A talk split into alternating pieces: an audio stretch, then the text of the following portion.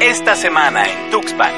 Bienvenidos a un semanario más de las actividades realizadas del 20 al 24 de febrero de 2017 que destacaron en nuestro bello puerto.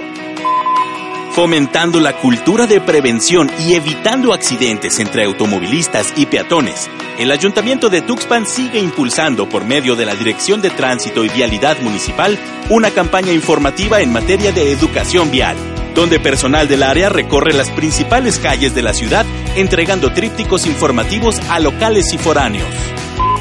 Otro importante programa que impulsa el gobierno municipal es el de capacitación para el autoempleo.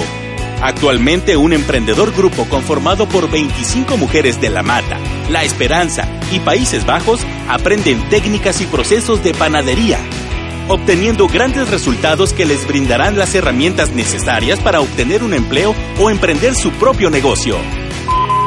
Esta semana se anunció que el puerto de Tuxpan será sede de la Olimpiada Estatal de Canotaje 2017.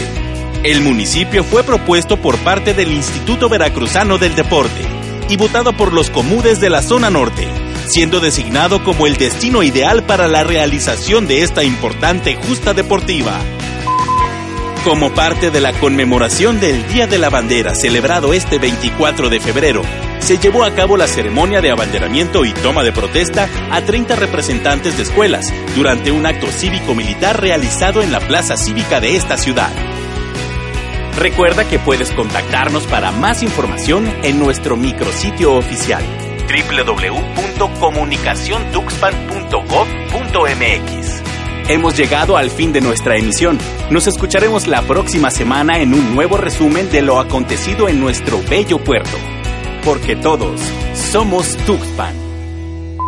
Estos programas son públicos, ajenos a cualquier partido político. Queda prohibido el uso para fines distintos a los establecidos en los programas.